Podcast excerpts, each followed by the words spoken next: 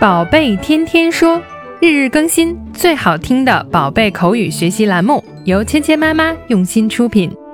宝贝天天说，芊芊妈妈。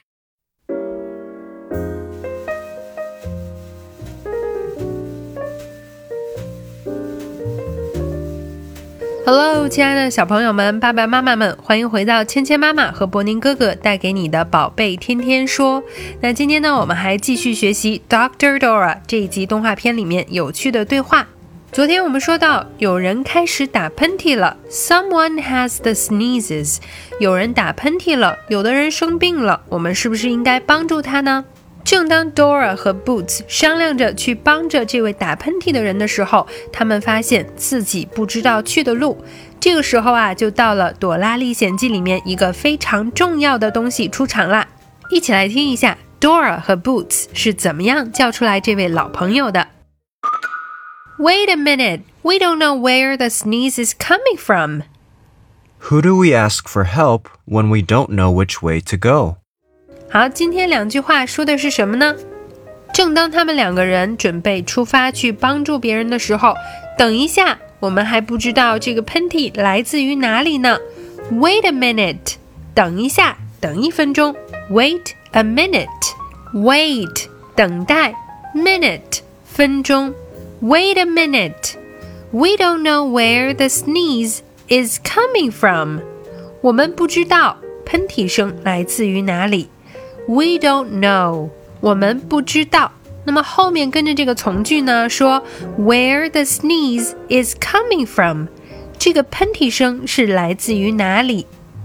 Wait a minute，we don't know where the sneeze is coming from。等一下，我们不知道喷嚏是来自于哪里的，怎么办呢？Who do we ask for help when we don't know which way to go？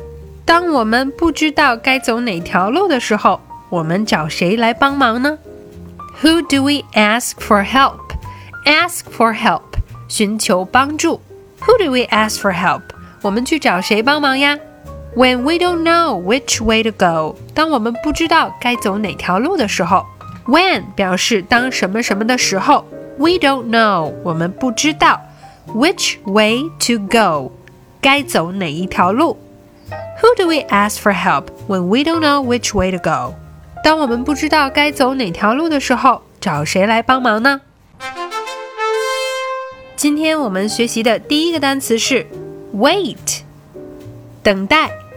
wait，wait，wait，wait，wait。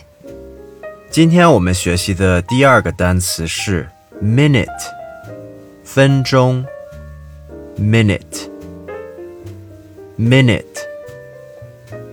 minute minute minute 好，接下来我们一起来练习今天的跟读作业。Wait a minute. We don't know where the sneeze is coming from. Wait a minute. We don't know where the sneeze is coming from. Who do we ask for help when we don't know which way to go? Who do we ask for help when we don't know which way to go? 好，接下来呢，我们来玩你问我答的游戏。小朋友们听到“叮”的声音后，请说出你的那一句。Wait a minute, we don't know where the sneeze is coming from.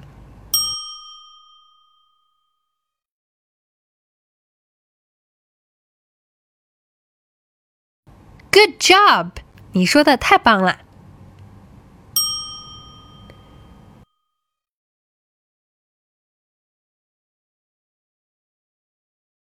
Who do we ask for help when we don't know which way to go?